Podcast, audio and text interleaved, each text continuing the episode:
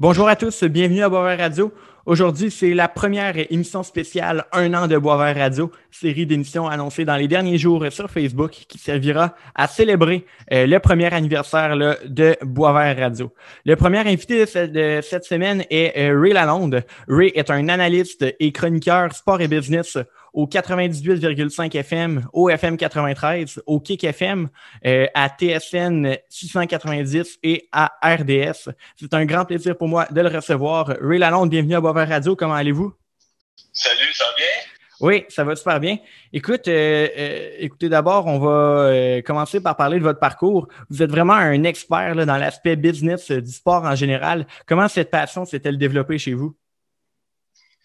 Ben, c'est une excellente question, mais ça n'a pas commencé avec la business du sport. Ça a commencé avec une passion de, de, de joueur, de participant. Okay. Euh, quand j'étais vraiment tout petit, j'ai eu l'occasion de, dans la région de Trois-Rivières, de, de, participer à toutes sortes d'équipes sportives, baseball, hockey, euh, football, évidemment. Okay. Euh, beaucoup de golf, beaucoup de tennis. Fait que je me considère à ce moment-là, je me considérais, pardon, un, un généraliste. J'ai euh, beaucoup d'attachement émotif et euh, beaucoup de passion pour plusieurs disciplines de sport. Okay. C'est certain qu'à un moment donné, quand tu es à l'école, tu es jeune, c'est euh, organisé, c'est désorganisé, c'est un peu n'importe quoi. Mais j'ai quand même, évidemment, sauté dans les équipes organisées, tu sais, du Ouais. hockey, puis oui, bantam midget, du baseball, puis oui, bantam midget, puis ainsi de suite, puis du football à l'école secondaire, suivi du cégep à l'époque. C'était du cégep euh, qui appelait du cégep 3A. Il y avait Ouais. six équipes au Québec.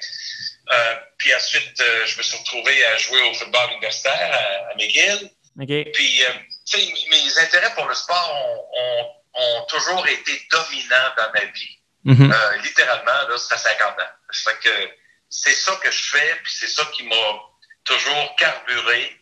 Puis, euh, quand j'ai arrêté de jouer, j'ai découvert que il n'était pas question que j'arrête et que je coupe, que je fasse un, une coupure avec le sport. Je voulais tout simplement faire un pont avec Ouais. l'administration du sport. Ouais. Puis j'ai étudié à McGill euh, en éducation. Euh, je suis devenu enseignant pendant un moment, pour quelques années, mais je poursuivais ma carrière d'entraîneur de sport. Puis je commençais au football, par exemple, et puis ça m'a conduit à une ambition d'atteindre la NFL. OK. Puis euh, je suis allé coacher, puis je voulais coacher en division 1, puis je voulais aller avec les meilleurs. Puis à l'époque, euh, fin des années 80, c'était Penn State. OK. Fait que le meilleur programme de Division 1 sortait d'un championnat national en 82, puis un autre en 87, euh, 86, 87, puis je me suis retrouvé là en 87, et puis euh, j'ai appris euh, avec une grande, grande organisation, un grand programme qui avait beaucoup de ressources, et puis j'ai coaché là-bas. C'est une fierté personnelle pour moi d'avoir été en Division 1 aux États-Unis. Ben oui. C'est impressionnant. euh, ça a été très important dans mon cheminement puis dans mon inspiration parce que ça m'a fait découvrir l'aspect universitaire collégial euh, Mhm. aux États-Unis puis l'importance de la NCAA comme industrie, mais aussi comme comme euh, importance culturelle dans la société américaine Mhm. le football, le basketball et un peu plus loin, le- les autres sports comme le golf, le tennis, le hockey, Ouais. la gymnastique. C'est- vraiment important, le sport universitaire pour les Américains. Et puis, euh, cette passion-là, j'essaie toujours de la retransmettre quand j'en parle Ouais. sur les ondes des plateformes médias au Québec parce que j'aime ça partager avec les Québécois, les Canadiens, comment les Américains sont vraiment connectés de près au sport universitaire. Il y a beaucoup d'importance. C'est un- modèle comme le Rouge et Or et Glenn Constantin tente, et avec succès, là, de Ouais. répliquer. Mhm. C'est une, une certaine culture qui est permanente et profonde, qui fait en sorte que euh, le Rouge et Or gagne beaucoup parce qu'ils ont adopté cette mentalité d'excellence. C'est Mhm. grâce à Glenn, bien sûr, mais les jeunes qui sont là veulent être excellents et veulent être un peu dans un modèle américain.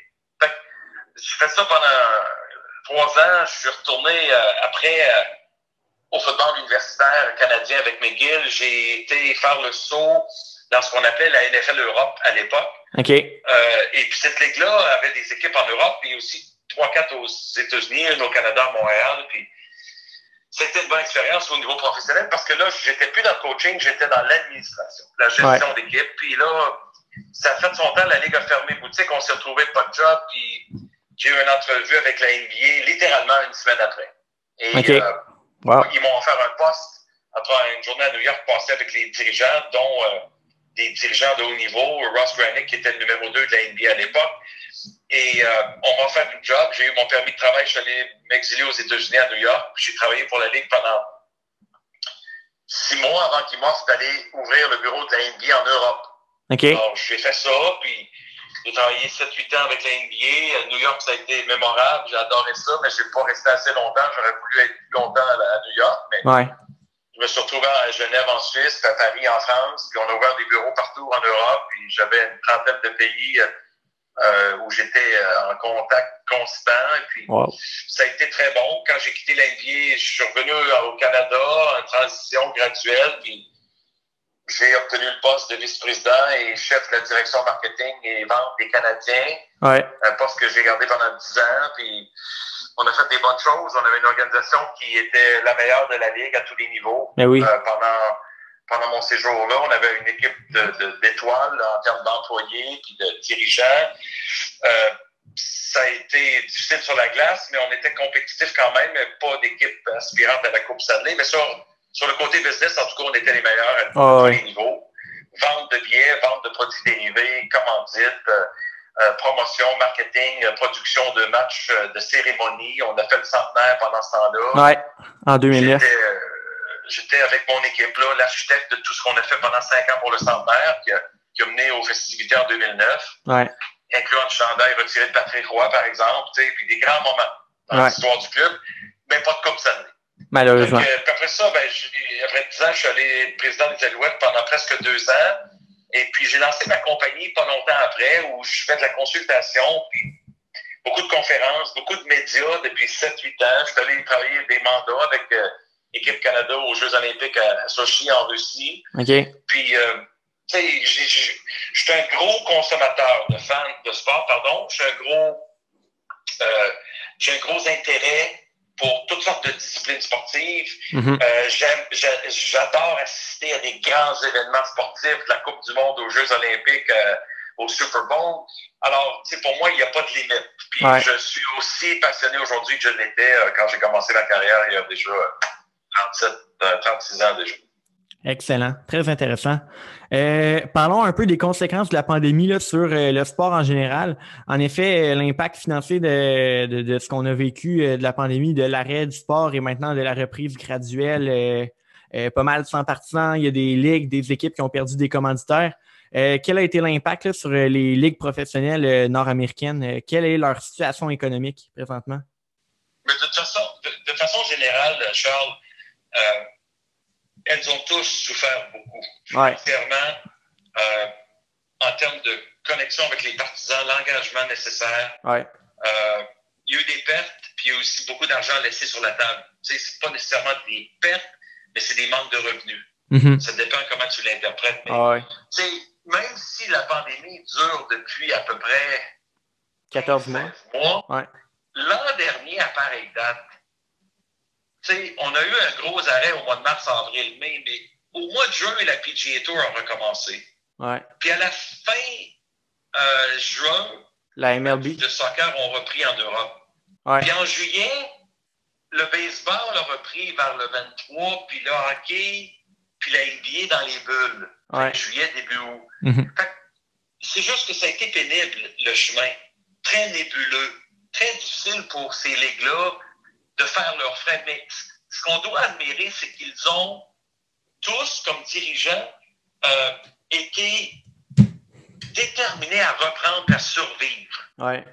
Et même s'il y a des milliards de dollars qui ont été perdus, littéralement, on parle de milliards de dollars, pas juste au total, mais dans chaque ligue, il faut quand même reconnaître que l'expérience totale euh, leur a fait comprendre que c'était vraiment important d'exister, de survivre, de préserver euh, ce qu'ils avaient, puis d'essayer de rester connectés avec leurs partisans en attendant le, la fin de la pandémie. Puis là, c'est plus long qu'on pensait, puis là, c'est plus difficile, puis on ne mm-hmm. voit maintenant que le retour à la normale, quand tu regardes des championnats de golf ou tu regardes des matchs de hockey ou de baseball aux États-Unis, on voit des grandes foules. oui. Fait que, c'est, on a de l'espoir maintenant. au Canada, ça s'en vient. Ouais. Mais, je veux dire, ça a été difficile. Là. Puis il y a des, dans des ligues comme plus faibles, comme la Ligue canadienne, le football, il y a des gars qui ont mis fin à leur carrière parce que ça leur prenait le job pour vivre. Mais oui. Dans d'autres ligues, il y en a qui ont décidé de ne pas jouer pendant la pandémie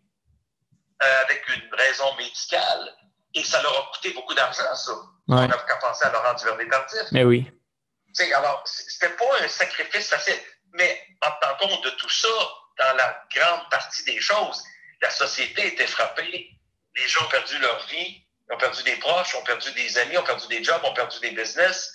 La souffrance a été générale. Le sport, c'est juste un morceau. C'est pas plus important que qu'est-ce qui est arrivé à tout le monde. Alors, aujourd'hui, on doit quand même se réjouir qu'on s'en va dans la bonne direction. Ouais. Puis qu'on va tous, comme dirigeants sportifs, être plus habile à gérer des situations comme ça. Personne n'avait de l'expérience là-dedans. Fait que ça, c'est une bonne chose. Puis, la plupart des ligues vont survivre sans avoir perdu des, des, des, des morceaux, si on veut. Ouais. Fait que, mais il y a des ligues comme l'OHL en Ontario, hockey junior major, même pas joué une game de l'année. Ben oui. C'est quand même incroyable parce que ce sont des business qui valent des millions, pas, pas des dizaines de millions, mais des millions de dollars. Puis ils ont souffert, ils n'ont même pas été capables de jouer un match. Alors, on a hâte que ça soit fini, mais euh, on doit reconnaître que le, certaines ligues ont vraiment été extraordinaires dans la relance. Ouais, fait que mettons en résumé, ça a été dur, mais les, les, les durs jours là, sont euh, derrière nous et euh, ça va reprendre là, à pleine capacité là, prochainement. Il y a de l'espoir. Je le crois beaucoup, oui, absolument. Ouais. Euh, parlons des Jeux olympiques. Euh, juste euh, pour les auditeurs, là, au moment d'enregistrer l'émission, on est le 25 mai. Donc, je ne sais pas si le Comité international olympique aura décidé d'annuler ou non les Jeux d'ici là. Mais bon, on a quand même un expert en la matière avec nous et on, va, on va lui en parler. Donc, du côté business, quelles seraient les conséquences d'une tenue, donc comme prévu, peut-être peut-être à, huis clos ou juste avec des partisans japonais des Jeux des Jeux olympiques à Tokyo euh, dès le 23 juillet? Ben, à mon avis, là, dans, la situation dans laquelle on est, s'il n'avait pas, avait pas annulé l'an dernier, Charles, il aurait annulé cette année. Ouais. Parce que moi, je pense qu'honnêtement, ce qui se passe au Japon actuellement, c'est pire que l'an passé. C'est juste que le monde entier, aujourd'hui, a une année et trois, quatre mois d'expérience. Les vaccins circulent. Fait qu'on a pris le contrôle un peu de cet aspect-là. Mais au Japon, c'est un état d'urgence. C'est un mhm. état d'alerte. Oui. 75% des Japonais ne veulent pas avoir les Jeux ou au minimum veulent les voir reporter une autre année, ce qui n'est pas possible. Mm C'est pas possible de remettre ça en 2022 étant donné que tu as des Jeux d'hiver en février prochain à Beijing. Et la Coupe du Monde de soccer? Et la Coupe du Monde de soccer, mais c'est vrai que c'est en décembre, fait que ça n'a pas rapport. Continue. non, mais c'est un bon point. Si à un moment donné, tu rentres dans un conflit d'événements, oh, oui. c'est vrai, ça. alors, faut, faut, cette année, c'est un état unique. Je pense qu'ils veulent aller de l'avant coûte que coûte. Mais je ne crois pas au jour où on va voir des partisans, des amateurs, des acheteurs de billets aux Jeux olympiques à Tokyo. Il n'y aura pas de déplacement provenant de l'extérieur, à part les athlètes et les dirigeants. Je pense que, je ne sais pas si c'est à huis clos complètement ou partiellement, mais j'ai de la difficulté à voir euh, comment on va remplir les gens. Surtout que les Japonais eux-mêmes euh, vivent des moments difficiles dans leur, dans leur nation, puis ils sont très soucieux de voir arriver des étrangers, y compris les athlètes. Ouais. Ça va prendre des conditions spéciales, ça va être coûteux, mais ça a déjà atteint le 20 milliards US en coût. Fait que, que veux-tu de plus? Il va y avoir plus de sécurité, plus de, de, de, de besoins médicaux, de protocoles nécessaires, des conditions vraiment difficiles. Ça va coûter des sous. Ça va coûter des sous pour garder envie euh, et, maintenir la technologie puis les installations, ben les infrastructures qui étaient bâties pour ça. Ouais. Tu n'as pas le choix vraiment. C'est pour ça que si on était une année plus tôt puis n'avait pas annulé en 2020 puis les Jeux étaient originalement prévus pour 21, on les reporterait, c'est sûr, parce que ça va pas assez bien là-bas pour avoir les Jeux olympiques tels qu'on le connaît. Ouais. C'est toujours une question d'argent, Charles. C'est toujours une question de d'essayer de survivre puis les droits télé sont vendus, puis ça coûte cher, puis NBC Sports paye beaucoup d'argent au CEO pour ces jeux-là. Fait ils veulent les jeux, puis le CEO veut l'argent. Fait que là, on s'organise ici pour faire les jeux no matter what. Puis c'est un peu ça qu'on voit devant nos yeux. Ouais. Et à l'inverse, quelles seraient les conséquences d'une annulation des Jeux olympiques, ce qui serait une première là, depuis la Deuxième Guerre mondiale? Écoute, je peux même pas imaginer là, les conséquences. Ouais. Reporter, c'est une chose, on l'a fait.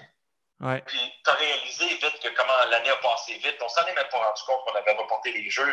Ouais. C'était pas réaliste. Là, là, annulé, avec ce qu'ils ont dépensé pour bâtir un village olympique, une ville pour accueillir les Jeux, avec ce que ça veut dire pour les athlètes qui s'entraînent, puis qui avaient un cycle olympique à tous les quatre ans, puis c'était leur tour en 2020. Déjà 2021, ça complique les choses. En, en contrepartie, 2021, ça a donné une, une année de plus à tout le monde. De Mhm. repos pour se préparer aussi, puis se faire une tête autour de ça. Mais c'est pas facile pour les athlètes. Ils gagnent, ils gagnent même pas leur vie à faire ça. là. C'est des amateurs officiellement. là. Ouais, c'est vrai. C'est pas tous des joueurs de la NBA ou des joueurs de la Ligue nationale qui participent comme professionnels. là. Il y a des, des jeunes athlètes que c'est leur moment de leur vie. Puis là, déjà, ben, t'as pas de partisans, t'auras pas de parents, t'auras pas de visiteurs, t'auras pas tes amis. T'es un peu seul dans l'équation. Si t'avais annulé tout ça, je- je sais même pas la conséquence pour eux. Mentalement, ça serait déprimant.